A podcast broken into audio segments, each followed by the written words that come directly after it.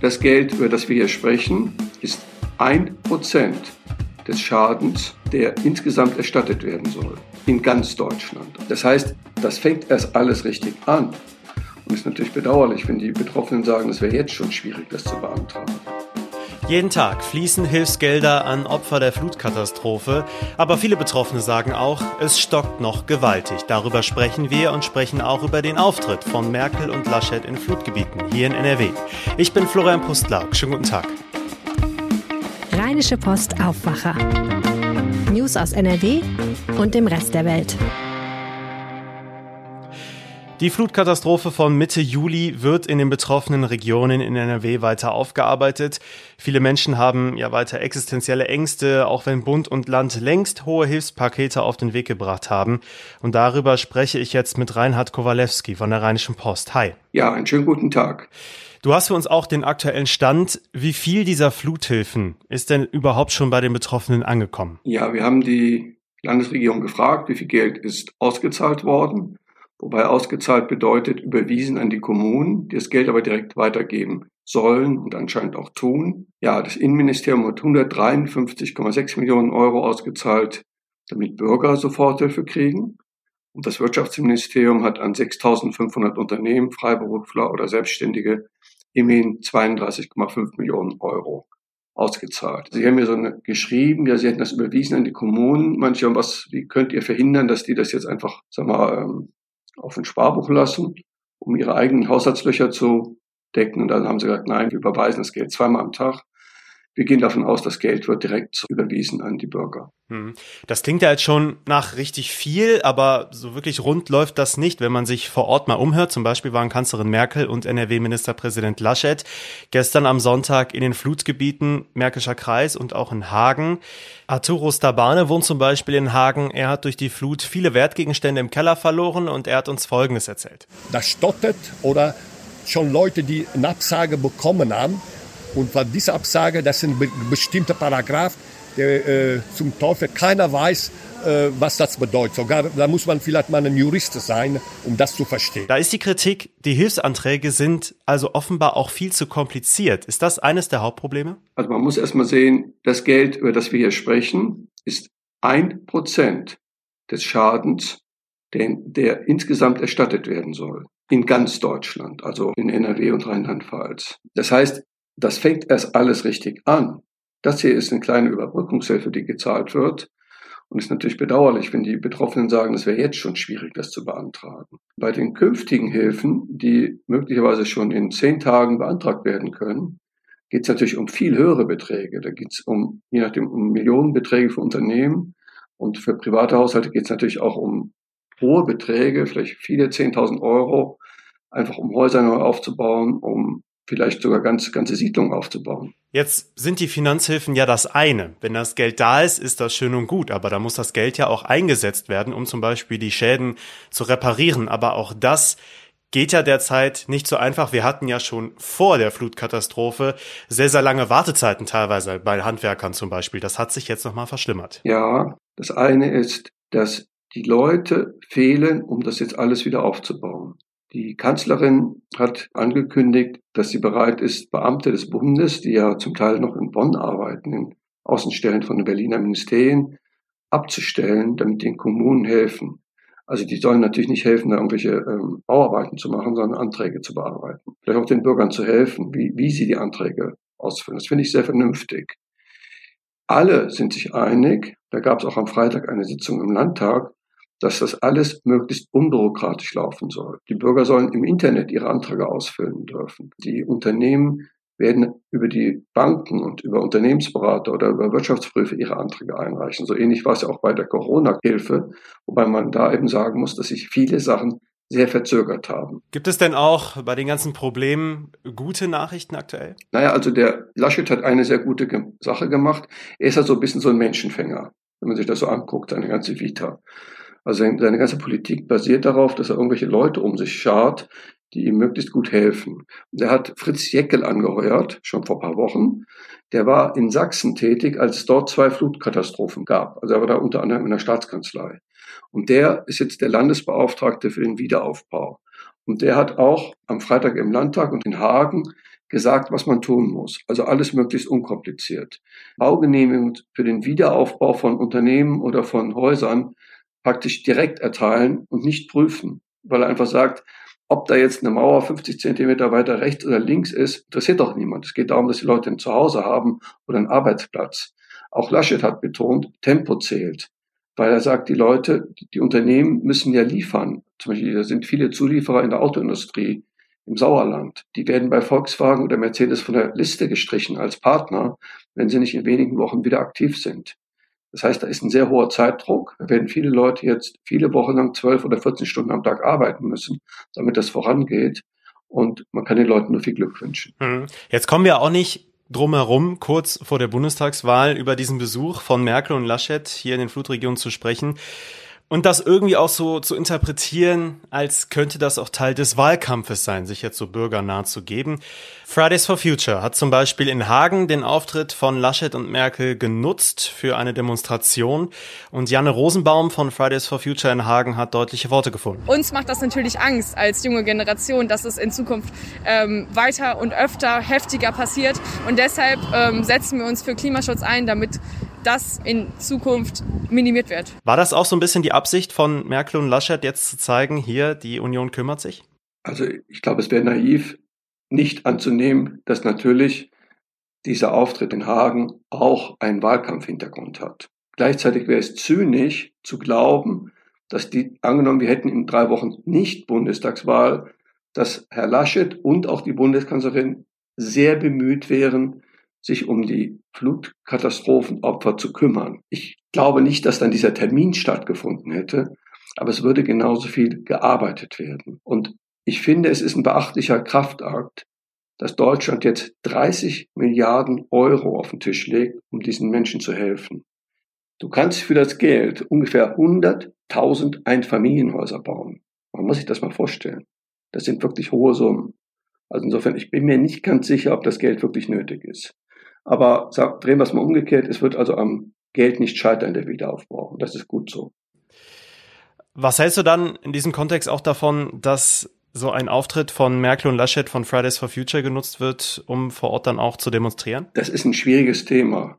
Ich halte es für verständlich, weil die Klimaforscher seit ungefähr 40 Jahren davor warnen, dass die Klimakrise sich massiv verschärfen wird. Wir haben es jetzt mit den Flutkatastrophen an sich das erste Mal in Deutschland so massiv gemerkt. Insofern müssen sich Merkel und Laschet nicht wundern, wenn auch demonstriert wird von Leuten, die sagen, Leute, ihr wisst das seit Jahrzehnten und ihr habt zu wenig getan. Gleichzeitig, man sieht das im Internet, dass natürlich die Leute, sagen wir, auf, im konservativen Spektrum das fast schon provoziert. Die sagen, Mensch, junge Leute, packt mal an bei der Fluthilfe, so wie die Bauern und so wie der Mittelstand oder wie die Feuerwehr, anstatt hier zu demonstrieren. Also ist ein dünnes Eis, auf dem die jungen Leute gehen. Aber so ein bisschen verstehe ich das. Ich auch. Vielen Dank, Reinhard Kowalewski. Ja, vielen Dank. Mehr dazu findet ihr natürlich in den Show Notes. Jetzt zum zweiten Thema heute. Wir starten mit richtig gutem Wetter in diese neue Woche. Mehr zum Wetter hört ihr wie immer am Ende des Podcasts. Ich hoffe, ihr konntet natürlich schon am Wochenende die Sonne genießen. Eine Idee, die natürlich immer kommt, wenn so ein Wetter ist, gerade hier in NRW, ach, fahren wir doch mal schnell rüber zu unseren Nachbarn ans Meer, in die Niederlande, Seeland zum Beispiel, viele tolle Strände. Allerdings haben die Niederlande jetzt auf die steigenden Corona-Zahlen bei uns reagiert. Die Reisewarnung für Deutschland wurde von grün auf gelb hochgestuft. Das heißt, 3G gilt jetzt für die Fahrt über die Grenze. Ihr müsst also nachweisen können, ob ihr geimpft, getestet oder genesen seid. Experte dafür ist mein Kollege Martin Overstegen. Er schreibt für die Lokalredaktion in Kleve und sitzt also direkt an der Grenze. Martin, zum Start erstmal die Einordnung. Wie ist aktuell überhaupt die Corona-Lage in den Niederlanden im Vergleich zu uns hier in Deutschland? Nun, die Corona-Lage in den Niederlanden ist vergleichbar mit der in Deutschland. Die landesweite Wocheninzidenz liegt heute knapp über 100 und die Lage in den Krankenhäusern ist vergleichsweise entspannt. Und dennoch ist die Kritik an der Corona-Politik der Regierung von Mark Rutte groß. Aktuell läuft eine hitzige Debatte über einen Vorsitz des Gesundheitsministers, der die 3G-Regelung auch in Cafés, Restaurants oder im Theater durchsetzen will. Ja, da sind wir hier in Deutschland in gewisser Weise einen Schritt weiter. 3G ist die Regel. Unsere Diskussion kreist ja sogar um 2G. Ich war jetzt in Hamburg, habe das da das erste Mal erlebt. Es ist auch eine interessante Lösung, haben wir im Aufwacher auch schon mal behandelt. Der NRW-Städtetag hat sich dafür zum Beispiel ausgesprochen. Die Folge packe ich euch auch nochmal in die Shownotes. Zurück zur Einreise. Wie wird denn 3G, also getestet, geimpft, genesen, an der deutsch-niederländischen Grenze überhaupt kontrolliert? Tatsächlich ist 3G bei den Niederländern noch nicht so verbreitet wie bei uns. Und dennoch ist davon auszugehen, dass die Kontrolle der Einreiseverordnung ähnlich verlaufen wird wie bei uns. Die sogenannte Koninklijke Marechaussee, das ist eine Polizeieinheit, die mit der Bundespolizei vergleichbar ist, wird stichprobenartig vor allen Dingen an den Autobahngrenzübergängen kontrollieren, aber keinesfalls flächendeckend. Okay, das klingt jetzt nicht nach lange Wartezeiten und Staus. Was passiert denn, wenn ich mich nicht an die Regeln halte und trotzdem in die Niederlande fahre? Werde ich dann an der Grenze einfach nur zurückgeschickt? Nun, wenn ich ab heute ohne Corona-Nachweis an der Grenze überprüft werde, dann muss ich damit rechnen, zurückgewiesen zu werden. Und wenn ich Pech habe, riskiere ich gar ein Bußgeld von 95 Euro. Das wäre also sehr empfehlenswert, sich vorher mit der Regelung auseinanderzusetzen. Ja, machen wir das doch mal. Also, die aktuellen Regeln. Wer nicht genesen oder geimpft ist, muss entweder einen PCR-Test vorlegen, der darf nicht älter als 48 Stunden sein, oder einen Antigen-Test und der darf nicht älter als 24 Stunden sein. Allerdings gibt es auch Ausnahmen von der 3G-Regel, nämlich für Grenzpendler, internationale Studenten und den kleinen Grenzverkehr von weniger als 12 Stunden. Was meinst du persönlich, Martin? Inwiefern wird sich das auf Urlaubsreisen jetzt auch auswirken bei dem Wetter? Werden jetzt weniger Menschen aus NRW rüber in die Niederlande fahren? Ich glaube tatsächlich, dass man die Auswirkungen auf den Urlaubsreiseverkehr nicht überschätzen sollte. Man darf nämlich nicht vergessen, dass diese Regel für uns Deutsche ja nicht völlig neu ist. Also wir brauchten bei der Reiserückkehr, zumindest wenn wir länger als 24 Stunden in Domburg oder in Schreveningen gewesen sind, brauchten wir ja bereits einen Test. Den brauchten wir dann eben beim Grenzübertritt zurück nach Deutschland. Jetzt brauchen wir ihn schon vorher. Aber ich glaube, dass sich in Herbstferien wieder scharenweise Deutsche auf dem Weg nach Holland machen werden. Also ab heute gilt für alle Urlaubsreisenden aus NRW in ganz Deutschland natürlich, die in die Niederlande fahren. 3G. Die Infos zu diesem Reiseupdate hatte Martin Overstegen. Vielen Dank. Jetzt die neuesten Meldungen aus der Landeshauptstadt von meinen Kollegen von Antenne Düsseldorf. Hi. Ja, hi Florian, Arne Klü ist hier mit den Antenne Düsseldorf Themen. Heute geht es um die Long-Covid-Ambulanz in der Uniklinik um das Wochenende in der Altstadt und um die neue Eishalle in Benrath. In die Düsseldorfer Uniklinik kommen immer mehr Menschen, die eine Corona-Infektion überstanden und trotzdem noch Beschwerden haben. Long-Covid heißt das. Eine Long-Covid-Ambulanz ist daher mittlerweile eingerichtet worden. Auch Menschen, die nur leichte Krankheitsverläufe hatten, sind davon betroffen, so ein Sprecher der Uniklinik. Die Details hat Alina Lierz. Einige PatientInnen sind scheinbar wieder vollkommen gesund und dann treten neue Symptome auf, die vermutlich im Zusammenhang mit Corona stehen. Bei anderen bilden sich die Beschwerden gar nicht erst komplett zurück. In Düsseldorf sind laut eines Sprechers der Uniklinik aktuell etwa 1000 Menschen von Long-Covid betroffen. Sie sind zwischen 20 und 60 Jahre alt. Sie leiden häufig unter Müdigkeit, Atemnot, Brustschmerzen, Vergesslichkeit und Geschmacks- und Geruchsstörungen. Grundsätzlich können aber mehr als 200 verschiedene Symptome auftreten. Auf den Straßen der Altstadt hat es am vergangenen Wochenende lange Schlangen vor Clubs und Diskos, aber ansonsten keine besonderen Vorkommnisse gegeben. So hat es eine Sprecherin der Polizeiantenne Düsseldorf auf unsere Nachfrage gesagt. Die Altstadt steht in diesem Sommer besonders im Fokus, weil Anwohnerinnen und Anwohner die Situation als zunehmend schwer erträglich beschreiben und die Respektlosigkeit vor Einsatzkräften immer wieder ein Thema ist. Trauriger Höhepunkt war eine Situation im August, als hunderte Jugendliche einen Krankenwagen nicht zu einer verletzten Person durchlassen wollten. Daraufhin hatten sowohl Stadt als auch Polizei die Zahl der Einsatzkräfte nochmal aufgestockt.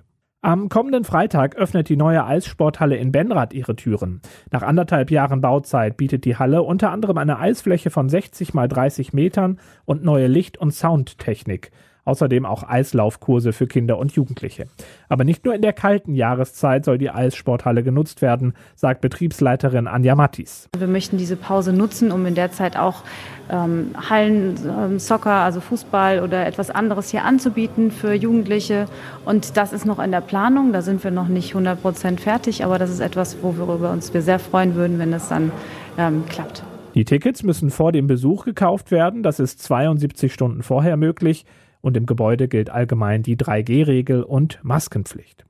Und soweit die Antenne Düsseldorf Meldungen. Mehr davon gibt es immer zur vollen und halben Stunde in unserem Radioprogramm und jederzeit auf antennedüsseldorf.de. Zurück zu Florian. Diese Themen könnt ihr heute auch noch im Blick behalten. Zugfahren bleibt auch heute in NRW problematisch. Noch bis Dienstagmorgen um 2 Uhr dauert der Streik der Lokführergewerkschaft GDL weiter an. Das sorgt für viele Ausfälle und Verspätungen. Bislang waren seit Streikbeginn in der letzten Woche bundesweit bis 30 Prozent aller Fernzüge und 40 Prozent der Regional- und S-Bahnen unterwegs. Das variiert allerdings stark auf unterschiedlichsten Linien, gerade hier auf den besonders gefragten Pendlerstrecken. Rainer Hoffmann, der Chef des Deutschen Gewerkschaftsbundes, kritisiert die aktuelle Haltung der GDL in den Tarifverhandlungen mit der Bahn.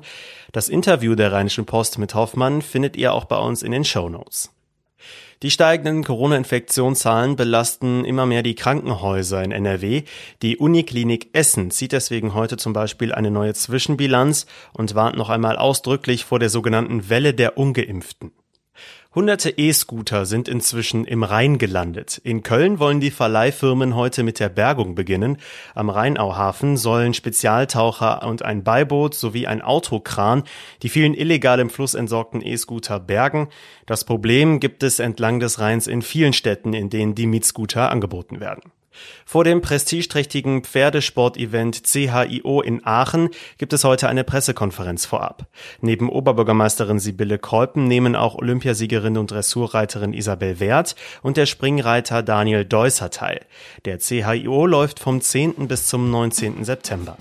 Das Wetter ist zum Wochenstart richtig gut. Überall Sonne, nur vereinzelt mal ein bisschen bewölkter am Niederrhein. Dazu bekommen wir 21 bis 25 Grad. Der Sommer kommt also doch nochmal, denn es ändert sich in dieser Woche erstmal gar nichts. Sonnig, warm, sehr angenehm. Es wird ab Mitte der Woche sogar noch etwas wärmer. Nicht ganz 30 Grad, aber schon in die Richtung, dass wir nochmal von richtigen Sommertagen jetzt im September sprechen können. Das war der Aufwacher für Montag, den 6. September 2021. Ich hoffe, es hat euch gefallen. Ihr könnt uns gerne überall abonnieren, wo ihr eure Podcasts hört. Da freuen wir uns immer drüber. Und ihr könnt uns auch euer Feedback schicken an aufwacher.rp-online.de. Ich bin Florian Pustlauk. Ich wünsche euch jetzt noch einen schönen Tag. Ciao. Mehr Nachrichten aus NRW gibt's jederzeit auf RP Online. rp-online.de